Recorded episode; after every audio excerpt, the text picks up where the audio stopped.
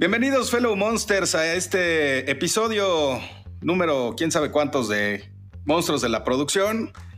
Eh, este bonito espacio auditivo en donde nos dedicamos a platicar con gente bien, bien, bien importante en este medio. Y hoy tenemos a una celebridad, y sí lo digo así, ella es un monstruo de la producción. Ella es Mónica Vargas, productora, dueña y señora del mundo del cine en México aunque diga lo contrario. Eh, Mónica trabaja en Trasciende, que es una de las productoras más grandes de cine hoy en día en México, de cine y de series. Y pues bueno, ya sin entrar en más detalles que me prefiero que ella nos cuente, aquí está Mónica con nosotros. Hola Mónica, ¿cómo estás? Hola querido Rafa, oye, cuántos honores, cuánto bombo y platillo. Puras pues, mentiras. Puras mentiras, dice mi amigo querido del alma. claro que no. Claro es que un no. Gusto enorme compartir contigo y con las personas que nos escuchan. Aquí, Muchas gracias. Unos poquitos, 21 eh. años prácticamente de, trayectoria y de, de, picar piedra en este mundo de la producción y pues muy contenta de compartirlo con ustedes. Está buenísimo. Pues cuéntanos primero que otra cosa. Bueno, ¿quién es Mónica Vargas? ¿De dónde viene? ¿Y cómo viniste a dar a este bonito medio que nos que amamos con locura y pasión, que es el medio de la producción? Pues Mónica Vargas es, primero que nada una soñadora incansable. Eh, es una mujer que pues hace en el 96 decidió entrar a estudiar comunicación a la Universidad de Anáhuac del Norte, en donde pues ahí en el, en el propedéutico conoció a un grupo de, gente emprendedora y fregona y em, pues con la cual he compartido estos últimos 21 años de carrera, como son Leo Simbrón, Roberto Trad, Leo Nick, Raimundo Díaz González, Rafael Delgado, en fin. gracias por meterme eh, al grupo.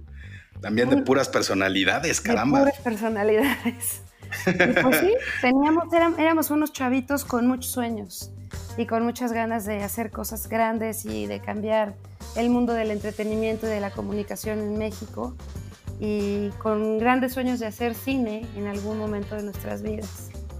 Y pues así comenzó esta aventura de, constituir Trasciende prácticamente en mi primer semestre de, comunicación en, en la náhuac, pues ya estábamos en Los Pininos y por ahí del segundo o tercero, pues ya era una SADCB formalmente constituida. Y pues nada, ahí empezó esta gran aventura. ¿Y qué hicimos? Nos veníamos a la cara, Leo y yo, y nos decíamos, ¿qué quieres hacer un día? Pues yo cine, quiero producir cine, y tú, yo también quiero producir cine. Ok, hagamos una empresa productora. Va, órale. ¿Y qué hacemos? ¿Cómo, cómo le haremos para llegar a hacer cine? Pues yo creo que hay que empezar haciendo videos, ¿no? Ok, va, va, sí, sí, de acuerdo, hay que hacer videos. Pues, quiero hacer hoy un paréntesis, quiero hacer un paréntesis porque eh, digo, sí, efectivamente somos básicamente de la misma generación de la, de la pero hay una historia bien bonita ahí con Leo, con Leo Simbrón, que le mandamos un gran saludo al amigo Leo. Un eh, abrazo. Porque, porque vaya, finalmente, o sea, Leo, Leo, Roberto, este, Ray, todos eran más grandes que tú. ¿No? O sea, eran de generaciones más arriba. Eh, incluso yo era de una generación más arriba que tú, pero, pero Leo tenía una visión bien, bien, bien interesante. Yo la conocí por azares del destino, porque Leo entró a estudiar la, maestría en medios, que para los que no saben qué son los medios, en el medio publicitario, medios es el, el, área de una agencia de publicidad. Hoy en día las agencias de medios, que ya son agencias separadas, que compran los espacios publicitarios para que los, los anunciantes pongan sus comerciales. Pero Leo lo hizo pensando en cómo comercializar cine, que eso es, algo bien importante y que es algo que no cualquiera hace, ¿no? Y tuvo la visión de hacerlo y lograrlo, que es algo bien, bien, bien, bien padre. Sí, Leo es el, pionero, es la primer eh, generación de la Universidad Anáhuac, en donde implementaron esta maestría de planeación estratégica de medios. encaminado, en su caso, a la producción de cine. Eso quiere decir, básica y burdamente, la inclusión de marcas y productos dentro de la pantalla. Y esto fue, pues sí, un, parteaguas para la industria nacional porque no, no conocíamos la manera de, de, poder insertar las marcas cobrando dinero, por supuesto, y hacerlo de una manera orgánica y espontánea. Y pues eso nos, nos, sí nos ayudó muchísimo cuando hicimos la primera película. Pero sí, bueno, claro, les contaba, quiero, sí quiero como, como decirles un poquito que, pues sí, o sea, yo, yo era efectivamente como tres semestres o cuatro semestres más chica que, que Leo y que, y que Beto. Rafa era una generación arriba de la mía. Y pues yo los conocí cuando yo estaba en mi propedéutico y entraron al salón explicando lo que era la sociedad de alumnos. Y a mí me oh, latió el corazón inmediatamente y pues dije, yo, yo quiero participar en eso, yo quiero estar en esa sociedad de alumnos. Pues todos fuimos parte de esa aventura increíble y fue como nuestro pinino de, de cómo hacer de alguna manera que la gente crea, confíe y te siga.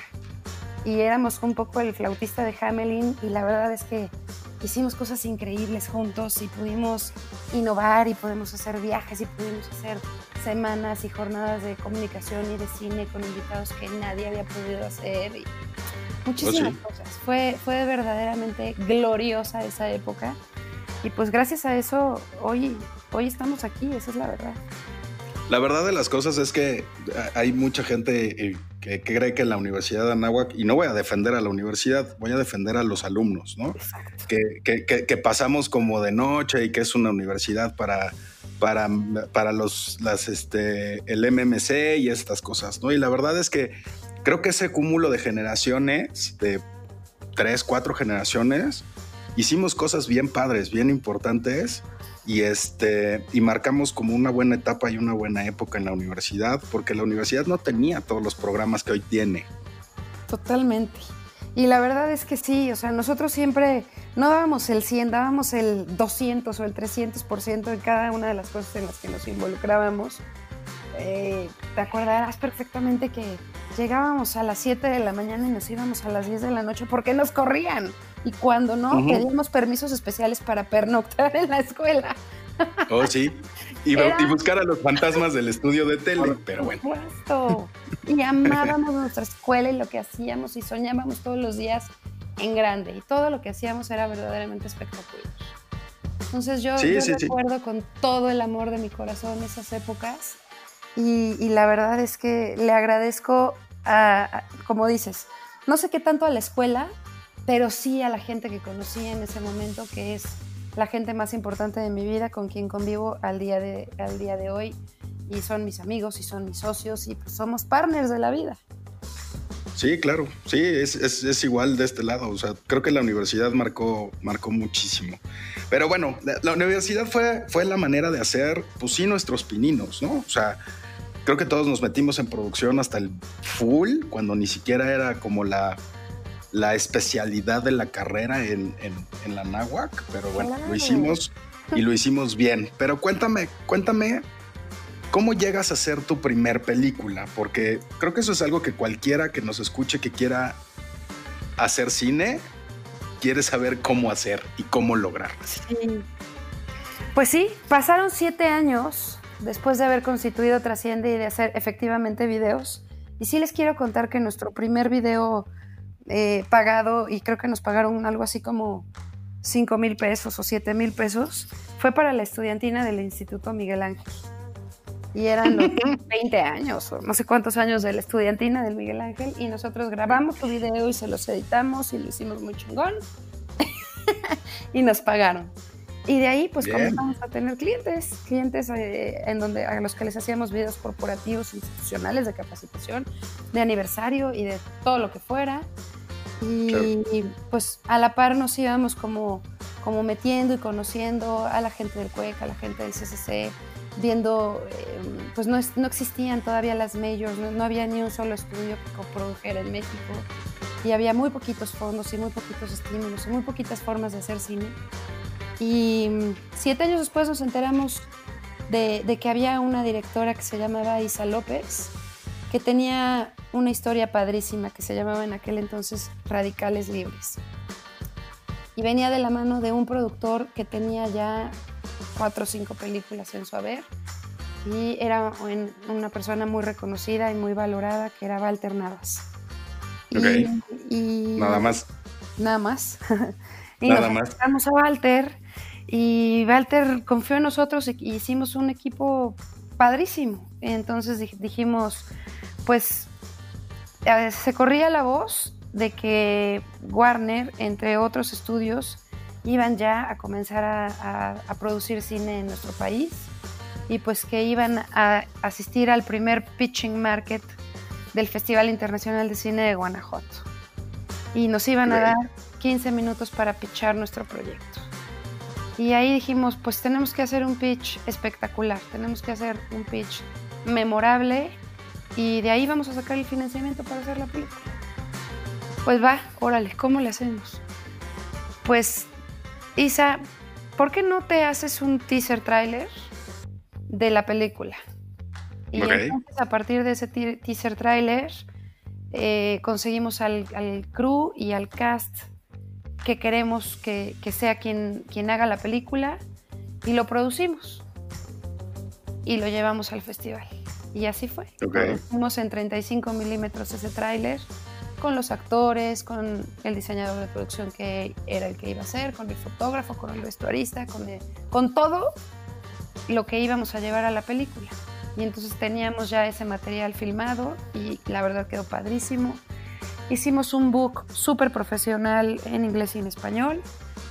Llevamos em, una pantalla enorme, le regalamos a cada una de las personas unas pastillitas que eran tic-tacs que decía radicales libres, para que combatieran los radicales libres, les regalamos playeras y cuando entraban estaban en una sala divina, disque de proyección, estaba oscuro completamente y corría con un sonido padrísimo el tráiler de Radicales Libres. Y cada vez que lo okay. los estudios nos decían, pero bueno, ¿y qué quieres? O sea, ya hicieron la película. Como, ¿cuál, es la idea? No. Y nosotros no. Este es un teaser y queremos hacer la película. Y la verdad es que los cuatro o cinco estudios a los importantes internacionales a los que se los pichamos dijeron, yo quiero hacer esta película. Pero cuando regresamos a México, sobre cada uno de los escritorios había una bolsita que tenía una W y una B gigantes de Warner Bros. Okay. Okay. Con un papelito de su director general, que es Juan Manuel Borbolla, y acuérdense de este nombre porque al ratito platicaremos de él. Y decía, mientras hacemos esta película, ¿por qué no nos comemos unos chetos? haciendo alusión a una parte de la película en donde los personajes protagonistas decían, después de, se conocieron a los 20 y se reencontraron a los 30 o a los 40, no y, tirados en el sillón decían, pues unos, mientras esperamos unos chetos, ¿no? Ok. Y se nos cayeron los calzones y gritamos de la felicidad y fuimos la primer casa productora que produjo una película en coproducción con una major en México, que era nada más y nada menos que Warner Brothers. Entonces fue pues yo creo que de las mejores experiencias de nuestra vida, una emoción enorme. Hasta se me puso chinita la piel. Sí, sí, sí. Y un compromiso que para qué te cuento. No, bueno, claro, ya ahí te cae, te cae la, te, cae la cubetada de responsabilidad encima después de brincar, ¿no? Y dices, ah, y ahora. se nos salía el corazón porque ni siquiera había un contrato de coproducción adaptado al mercado latino, a México, al español. O sea, tuvimos que hacer el contrato, el primer contrato que, hacía el estudio para, una película en español. Entonces fue espectacular y fue impresionante todo lo que pasó en el camino. Hubo cosas buenas, hubo cosas malas, porque pues, tengo que decir que en el camino la única condición que nos puso el estudio para filmar la película es que no eran la actriz protagonista que nosotros habíamos puesto en el. Uf, ok. Y para nosotros fue la traición más grande que le pudimos hacer a esa persona que había confiado en nosotros y que había puesto su talento y su trabajo for free y confiando en nosotros. Y entonces estaba muy cañón porque era, era traicionar todo eso o no hacer la película. y entonces pues... ¿Y qué dijo Isa? No, no, Isa sí estuvo en una encrucijada espantosa. Sí. Es que como, como director, o sea, como director que te digan que tu actriz no puede ser la principal, si dices no me chinguen, o sea, ¿cómo? Sí, sí. Y entonces hicieron todo, todos unas cámaras de GESEL y unos estudios de mercado. Y, o sea, una, era una cosa seria del por qué no. Y, y la verdad es que sí había un sustento. Y es una actriz conocida y es una guapa y es una talentosa y fue dificilísimo para nosotros. Y, bueno, o sea, la verdad es que quien nos ayudó fue el, mismo director de Warner, que le llamó por teléfono junto con Isa a, esta actriz y le explicó los porqués. Y le dijo, lo siento mucho, pero no vas a ser tú quien haga la película. Nos la pasamos del nabo, lloramos, nos emborrachamos. Bueno, estuvo cañón. Y después de eso, pues, fue Marina de Tavira, la protagonista de Efectos Secundarios. Ok.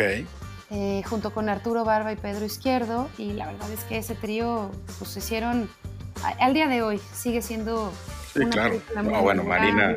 Sí, sí. Marina es espectacular. Y fue una película muy memorable por todo lo que implicó. Y de ahí, eh, pues creo que los, las siguientes películas costaron menos trabajo, por supuesto, pero sí cada una de ellas es un reto muy particular, no es fácil, no es rápido. Em, poder consolidar un esquema financiero, poder conseguir un estudio que la distribuya, poder lograr una distribución importante y luego que la película sea exitosa, es cuesta arriba. Pero pues es mucho amor, es mucho amor a, lo que hacemos, es confiar en nuestra chamba y, poner todo el corazón, todo el amor y todo el empeño. Y pues nada, la verdad es que pues aquí estamos después de 21 años y algunas, algunas películas y un par de series, pues muy contentos. Algunas. Dinos unas cuantas, nada más para que se enteren y que vean cómo va el tema. Bueno, pues en, en series, nosotros somos en conjunto con Alasraki productores de Club de Cuervos. Em, somos productores de una serie que se llama Dogma, Em, somos productores de Pulling Strings, somos productores de Todo Mal, de Más sabe el diablo por viejo, de Como novio de pueblo, de ya dije cómo cortar tu patán, no. Em, Mentada de padre. Pues esas son algunas de las películas. Unas cuantas, unas cuantas.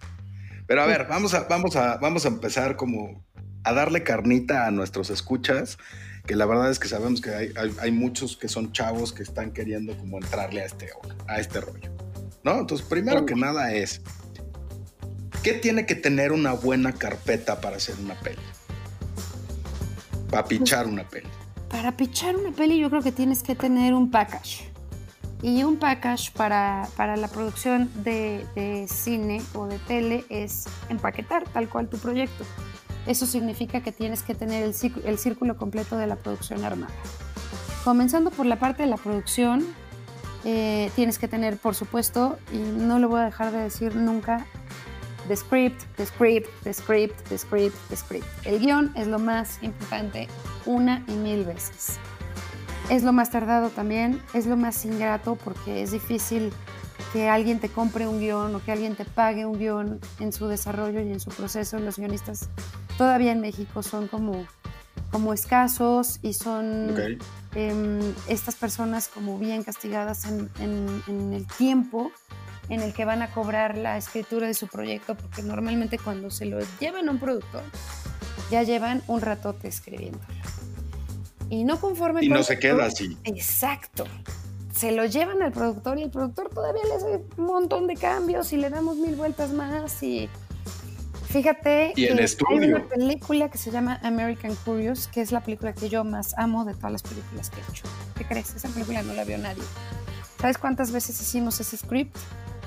Creo que tenemos 35 drafts de ese guion. ¿Quién hizo American Curious de director? Gaby Lara. Ah, Gaby Lara. Es su ópera prima y ella es una una directora que, estudió cine en La Ibero y en San Antonio de los Baños. Es una gran directora. Y esa película no la ha visto nadie porque está en medio de la cosa que vende y el mundo artístico. Entonces eso... Ay, pues que ahí hay un, ahí, hay un punto tan bonito y tan cañón. Y es muy cañón porque, ¿qué crees? A las distribuidoras eso no les sirve. Necesitan palomitas y Coca-Cola. Y es muy triste porque 35 drafts, 8 años después, no la vio nadie más que nuestros papás. ok. Te invito a que la veas. Está en Blim. y si no puedes verla en Blim, pues con todo gusto te paso un link. Y invito a la gente a que hagan su trial de Blim solamente por ver esa película. Y ya me avientan jitomates a la puerta de la casa si no les gusta. Es bien bonita. 35 drafts. Es que hay tantas, hay tantas pelis, ¿no? Así, que realmente valen la pena y que pues no son comerciales, ¿no? Para el mercado mexicano, mercado latino. O sea, creo que es uno de los grandes puntos en los que los cineastas entramos en, la discordia de agarrar y decir, híjole, es que pues para que venda tiene que estar este no sé, este, Jaime Camil y parecer telenovela, ¿no? Así es. ¿Y qué crees? Esta película tiene a Ana Claudia Talancón y a Jordan Belfi, que es un actor estadounidense que está padrísimo. Pero solamente tiene a Ana Claudia Talancón, tiene a Isela Vega, o sea, tiene un cast bien importante. Pero, pero es la historia y es el pacing y es el ritmo y son otras cosas. O sea, sí, claro. Ok. Entonces, entramos al tema de el guion. El guion. El guion nunca se va a quedar como es.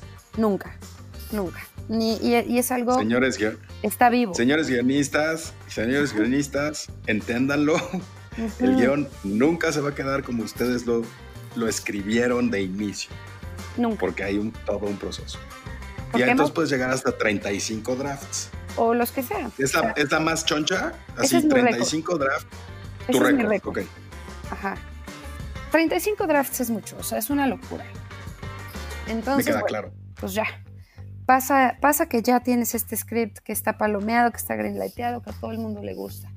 A partir de eso, pues tienes que conformar a, a, tu equipo, a las cabezas de cada uno de los departamentos, en donde pues el más importante o los más importantes son estos, que es el diseño de producción, que es eh, el arte de la película, pero pero amarrado también a que la diferencia entre un diseñador de producción y un director de arte es que el diseñador de producción verdaderamente le pone una paleta de color a la película, le pone un look integral a la película, eh, habla del vestuario también, habla del maquillaje también, habla del tipo de locaciones que vamos a ocupar, o sea, hace el diseño de la producción integral.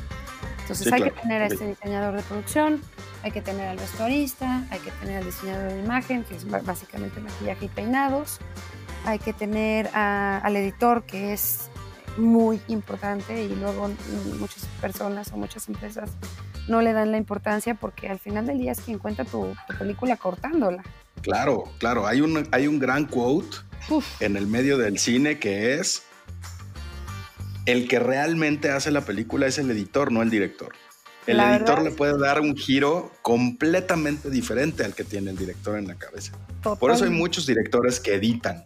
Es correcto. O dirigen la edición. Pero el editor tiene un rol fundamental en contar una historia. Fundamental. O sea, la verdad es que para mí sí eh, hay, dos departamentos en, después de filmar que son primordiales. Es sin duda el editor y por otro lado el diseñador sonoro y el, supervisor musical, porque el mood de toda la película también la lleva la intención de la música y la intención en el entorno y todo este diseño sonoro es importantísimo también. Entonces, bueno, pues tienes este equipo, eh, tienes a tu gerente de locaciones, que también es como, como, bien importante poder tener a un buen gerente de locaciones que entienda el mood y la época y el orden que debe de seguir de esta historia. Y ya que tienes todo esto, pues te, das a la tarea de hacer un buen breakdown, un desglose del guion, para después poder hacer un presupuesto lo más detallado y lo más realista que sea posible. Y una vez teniendo este presupuesto, vámonos a conseguir la lana. Nada más. Ajá. Oye, pero a ver, hay, hay, hay, ciertos puntos dentro de este proceso que, que, que los fondos de ayuda, de, de ayuda para el cine, el, este, todos estos este, em, ayudas económicas, incentivos que tiene el gobierno y así, que te, ponen ciertas, ciertas condicionantes. Entre ellos es que todo este, si, mal no, si, si no lo tengo mal entendido, este cúmulo de cabezas de departamento tienen que tener cierta experiencia haciendo cine. Es lo, es lo, ideal. Yo trato en la medida de lo, de lo posible de conformar equipos sí que tengan experiencia previa, porque salir a hacer tu ópera prima pues, es bien complicado y, no es lo mismo tener toda la teoría a, salir a jalar cables y a salir a, ver cómo, se, cómo es que se hace el, jugar a ser cineasta. Y sí, sí, es muy distinto eh, la avanzada de un set, el orden cronológico o no en cómo vas a filmar, la continuidad. Em, son muchísimos factores los que intervienen a la hora de, decir corre cámara y acción y la verdad es que sí es muchísimo mejor tener gente experimentada y tener gente que, si bien no todos los que conforman el equipo, pues sí por lo menos las cabezas o, la gente clave, sí es importante que tenga pues alguna experiencia o algún conocimiento. Y si vas a hacer una ópera prima, es imposible que no cargues a tu director o directora con un equipo con una trayectoria vastísima. ¿Por qué? Porque son quienes cuando todo se complica y cuando el director de pronto no pierde el norte, ellos tienen la brújula y le dicen, por acá, por acá, súbele, bájale, ¿no? Es, es como pues, estar en ese safe place.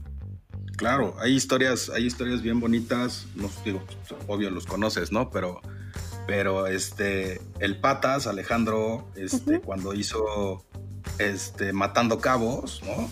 Matando Cabos fue su ópera prima y Alejandro no tenía la más mínima, por hasta donde yo recuerdo, porque son buenos cuates, La, más mínima, eh, la más mínima experiencia dirigiendo.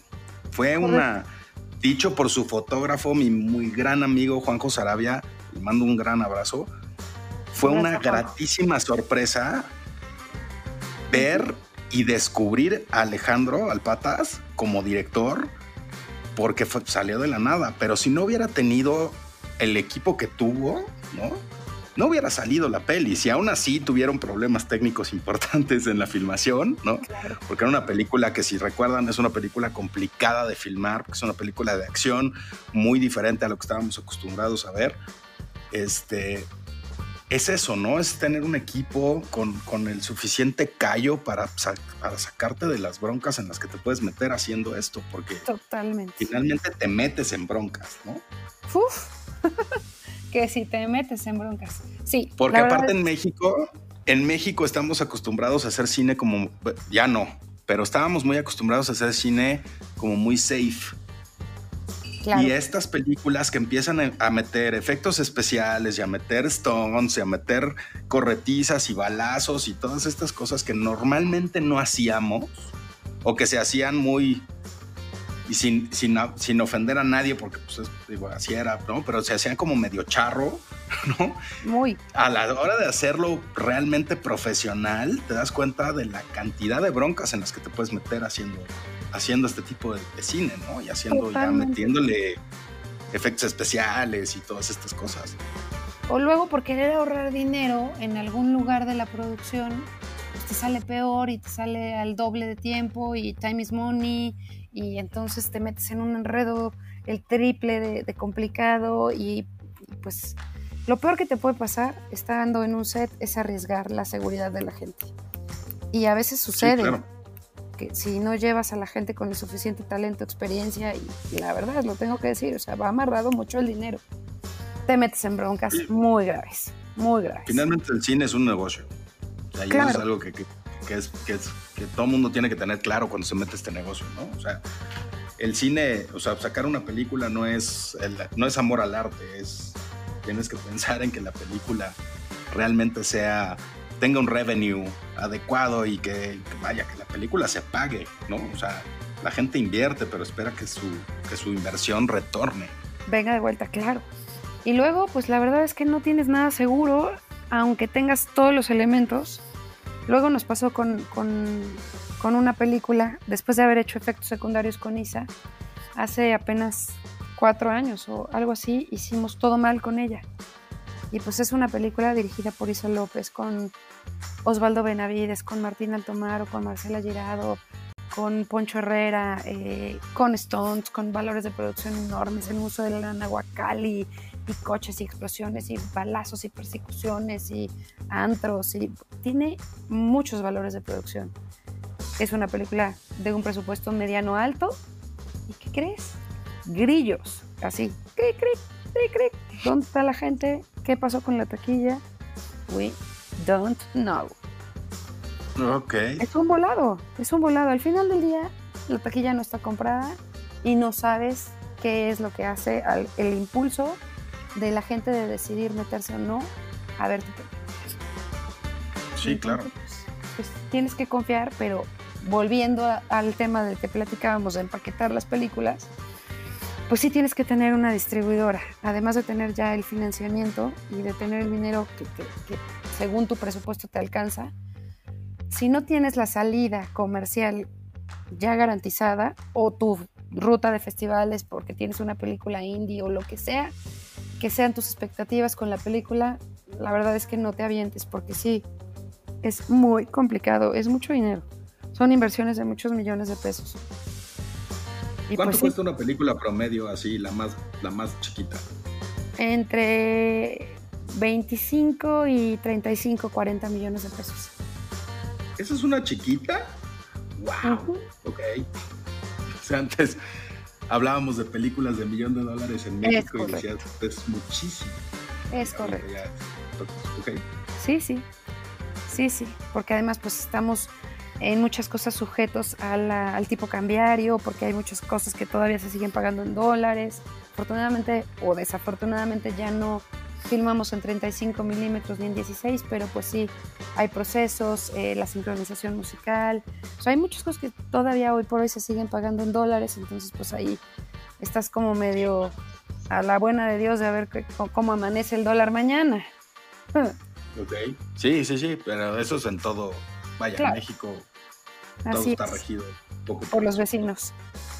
no, sí, y vaya, y su cine, que aparte es, o sea, son la potencia mundial de cine y que te avientan en cantidad de películas al año y, justo se roban la taquilla.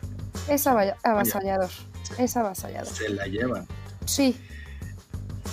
Oye, y, bueno, o sea, ya tenemos un overview de que tiene que tener una carpeta, el packaging, todo este tema. ¿Cuánto tiempo te llevas en levantar una peli? Pues la película que más me ha costado trabajo fueron, fue esta, que se llama American Curious. Me tardé ocho años. En efectos secundarios creo que nos tardamos cinco o cuatro. Pero American Curious nos llevó ocho años. Y la que menos trabajo o menos tiempo nos ha llevado, pues yo creo que un año, año y medio, por lo menos. ¿Y de qué depende el tiempo?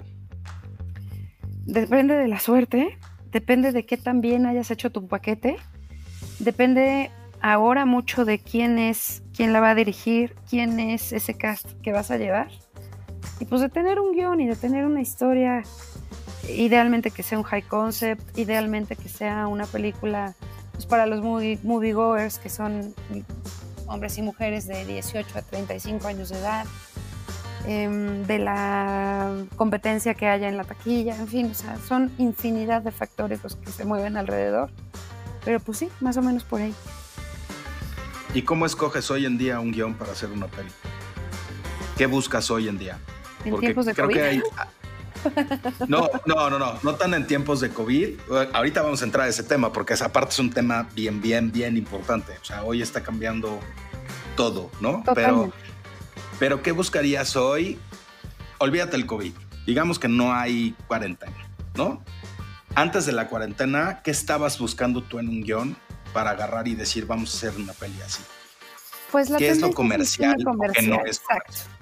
Exacto. O sea, la, tendencia es el cine comercial, es el cine que del cual vas con tu pareja o con tu familia a tomarte una gran Coca-Cola y una caja enorme de palomitas y a olvidarte un poquito de lo que está pasando allá afuera. Y pues eso es comedia. En su gran mayoría comedia romántica. ¿Por qué? Porque quien decide qué vamos a ver hoy normalmente son las mujeres. ya sea en pareja o en, o en familia, en un 80%, por lo menos somos las mujeres quienes decidimos a qué peli nos vamos a meter. Entonces, pues sí, o sea, la verdad es que comedia y en su gran mayoría comedia romántica para chavos. el cine, el cine de fondo está, digamos que, que destinado a festivales y a este tipo de cosas.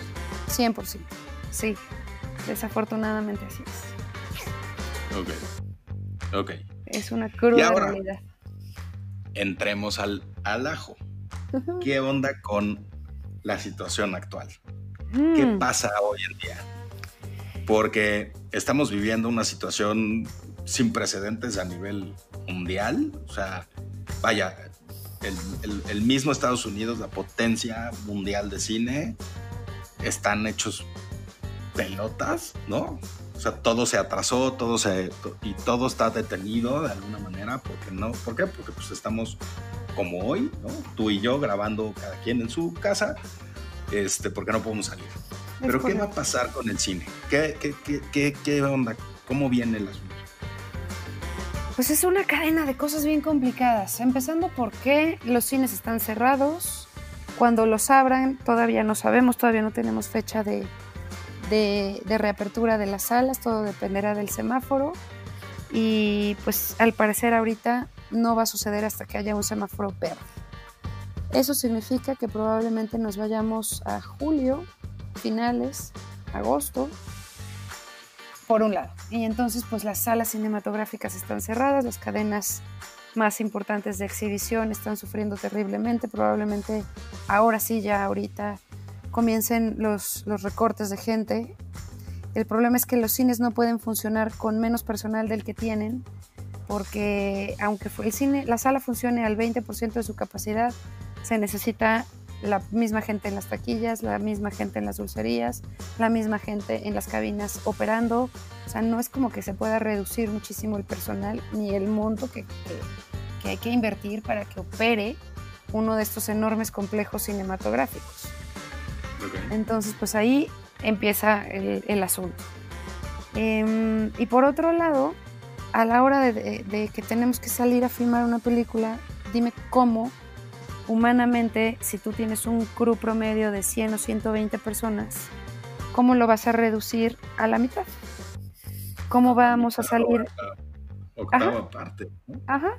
¿Cómo vamos a salir con el presupuesto que tenemos, con la mitad de gente, que eso implica más tiempo de filmación, más insumos, más recursos?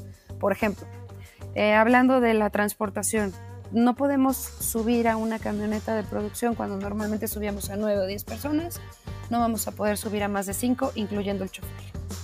Necesito el doble de camionetas de producción.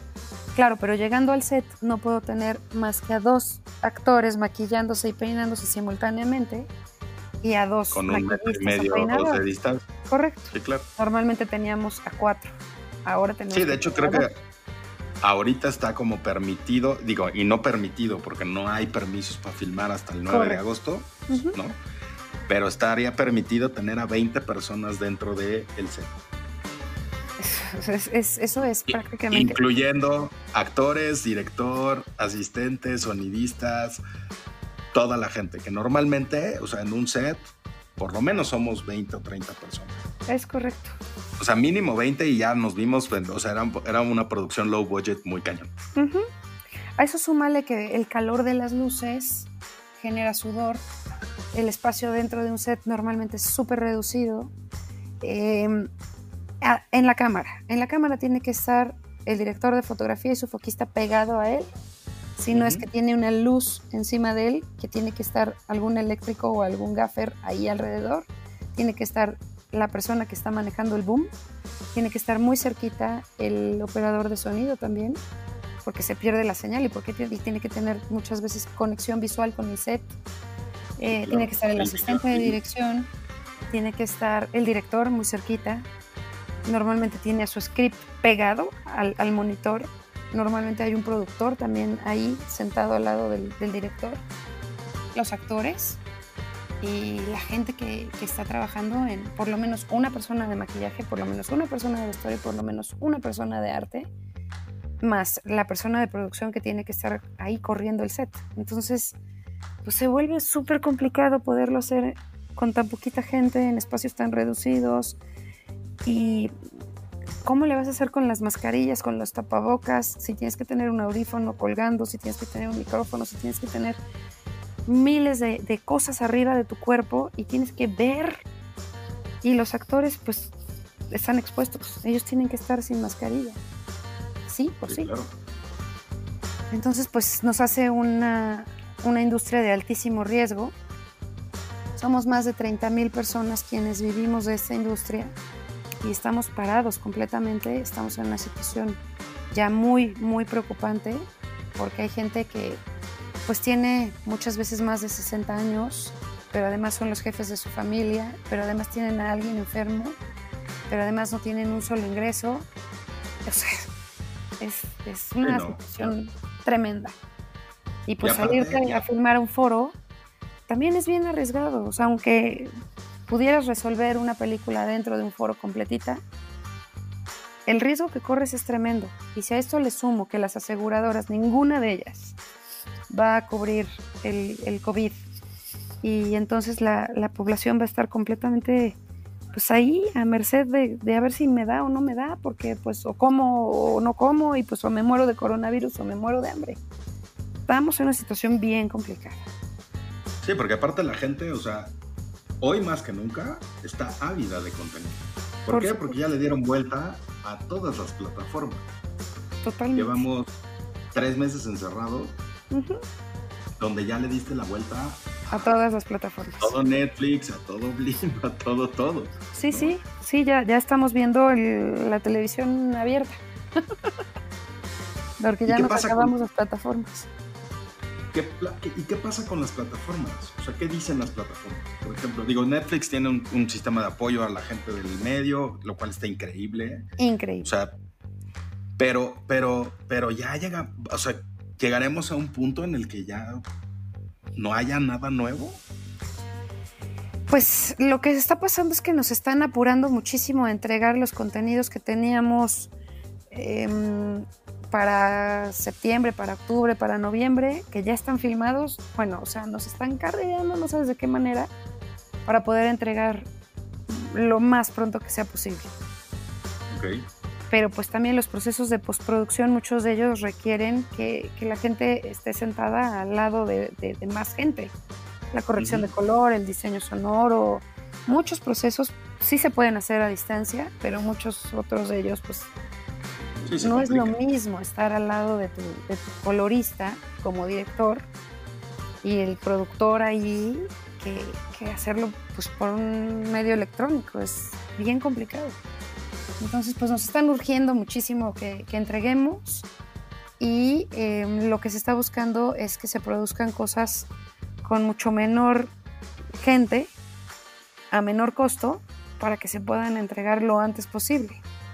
Pero ninguna de las plataformas va a salir a filmar hasta que no haya permiso del gobierno oficial, porque ninguno de ellos se va a arriesgar a tener una demanda o a tener una muerte o un problema más delicado no lo van te clausuren, ¿no? Sí, no. Vaya, simplemente que te clausuren tu negocio y que digas, aquí se acabó mi carrera. Sí, sí, o sea, y las plataformas tienen un, tema de compliance y de safety first impresionante. O sea, yo sí tengo que dar todo el reconocimiento y todo el respeto a, estas plataformas porque sí nos han venido a enseñar pues cómo es que se hacen las cosas de manera seria, de manera profesional, de manera Em, y no importa el tamaño de tu producción, ¿eh? no importa si es una película chiquita de 25, 30, 35 millones de pesos o estás hablando de una serie de 100 o 150 mil dólares por episodio o más, las condiciones son las mismas. Y el compliance es ese, es no hay riesgos y la gente es primero y desde el Me Too hasta que haya un accidente en el set y tengas a toda tu gente los protocolos de todo y la metodología de todo es impecable. Entonces, pues no nos van a dejar salir, las plataformas no nos van a dejar salir.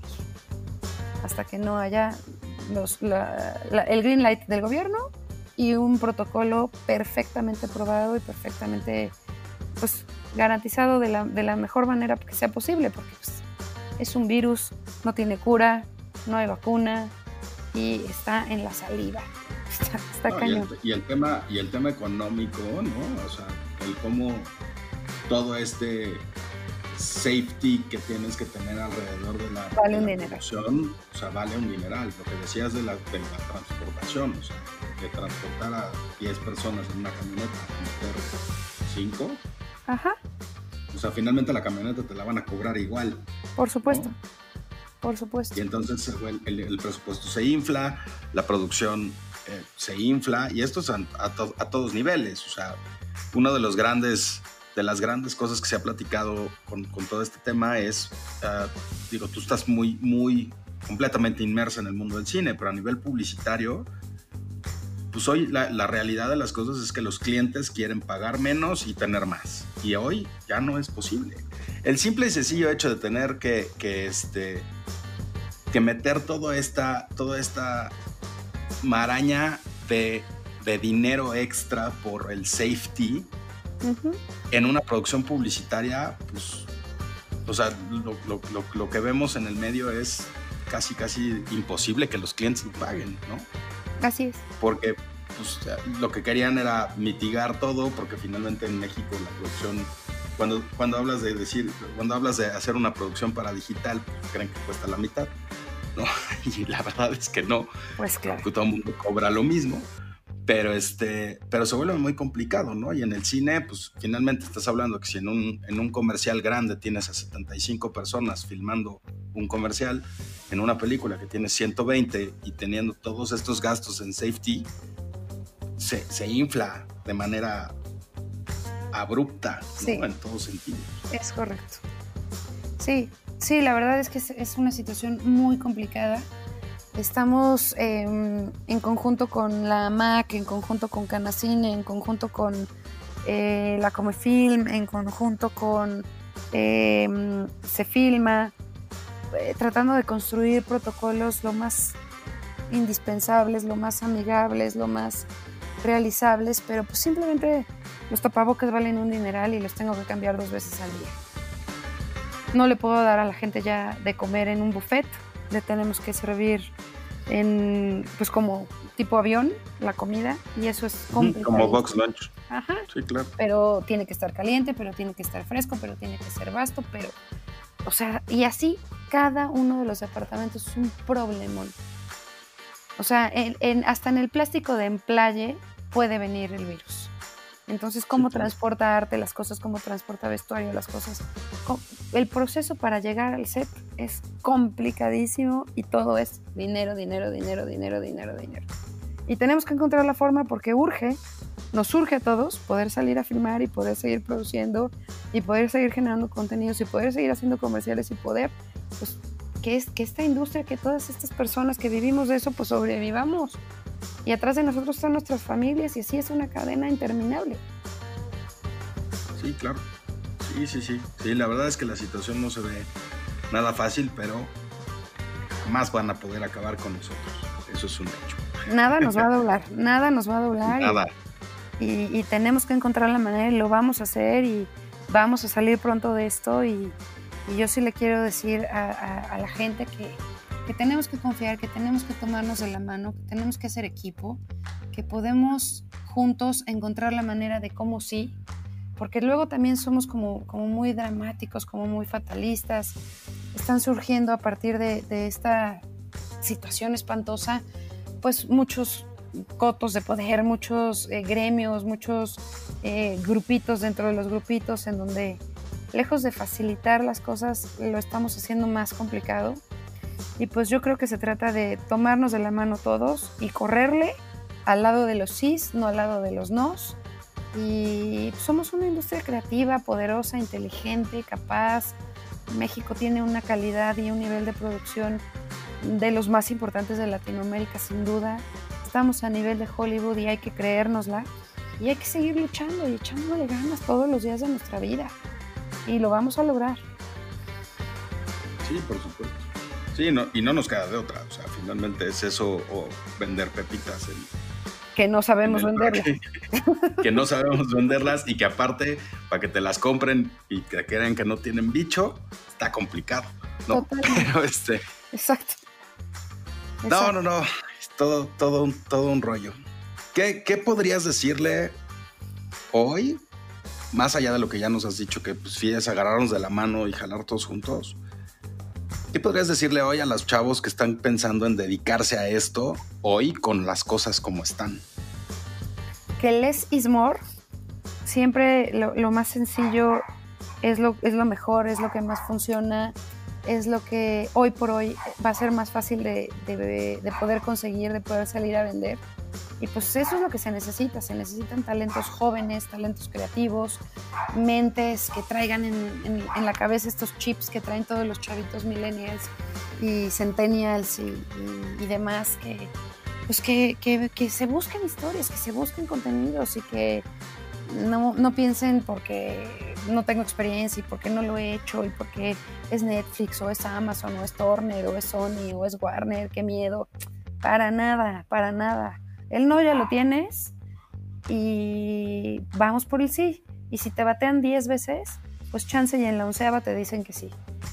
Yo soy ferviente creadora, yo vengo de ahí, o sea, tú y yo venimos de ahí, a nosotros nadie nos patrocinó, no tenemos unos apellidos rimbombantes dentro de esta industria y pues tú, igual que yo, llevamos 21 años viviendo de esto, viviendo de nuestra carrera, viviendo de esta pasión y yo eso es lo que les diría, o sea, si tienes una pasión, primero estudia, estudia, estudia, estudia, estudia, especialízate en algo y, sal a vender y cree en tus sueños y lógralos, sin duda.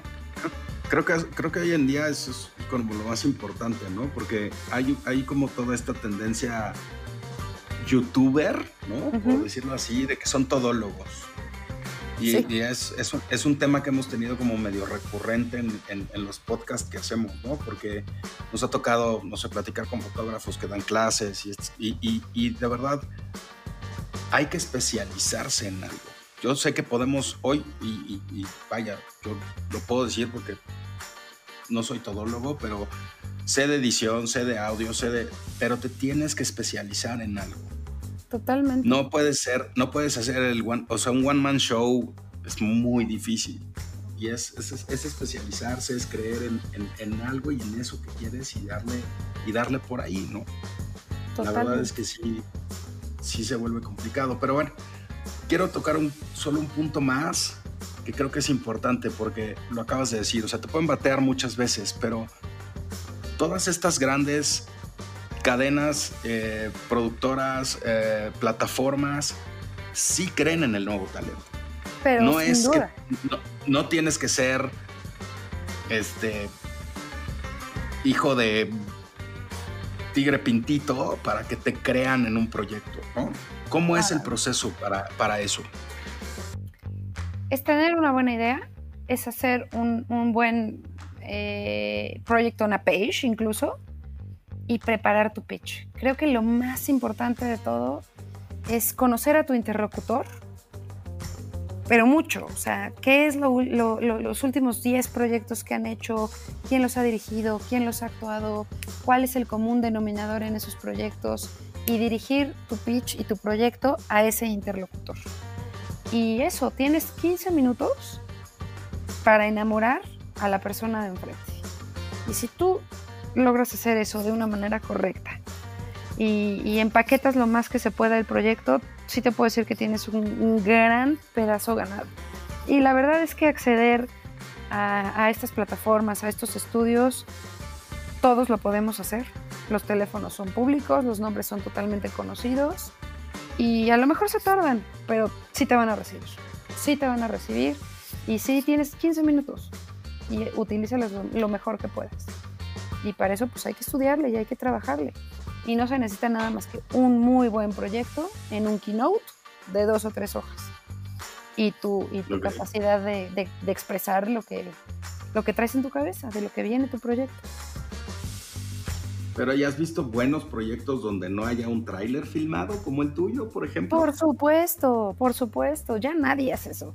Eh, hubo, hubo algún momento en donde pues, se puso un poquillo de moda y mucha gente y muchas empresas lo hacían o hacían cosas como similares o eh, te hacían un, un, un animatic o un dummy o te llevaban eh, una parafernalia del arte o, o sea, como- Previsualization y todo eso. Ahorita la verdad es que importa muchísimo más el fondo del proyecto y la manera en la que lo pitches y cómo utilizas esos 15 primeros minutos con el interlocutor.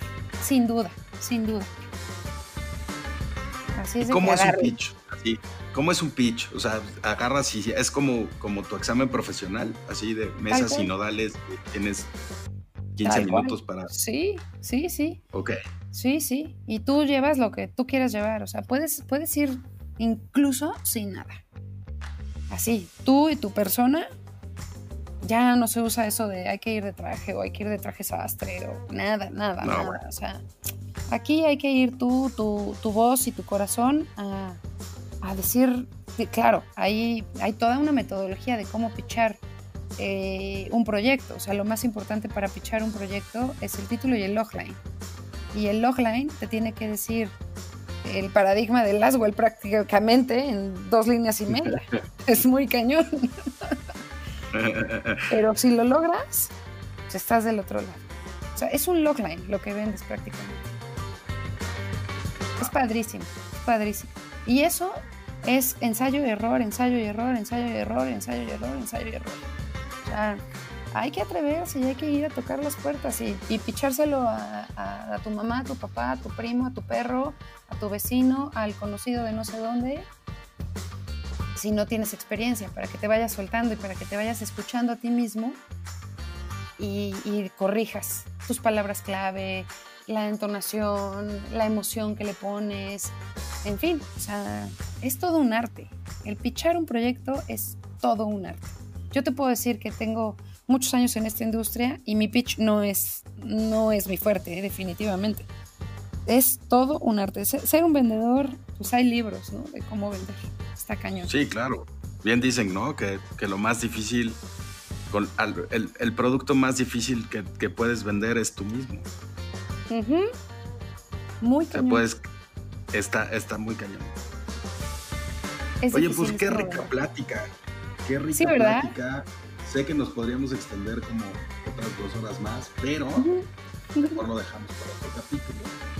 Sí, con Este, todo gusto. Me encantaría volverte a tener aquí y este y de verdad gracias por, por una plática deliciosa, súper, súper instructiva. O sea, porque sí, vaya, finalmente conocer las entrañas del medio del cine en México, pues no, ahora sí que no cualquiera, ¿no?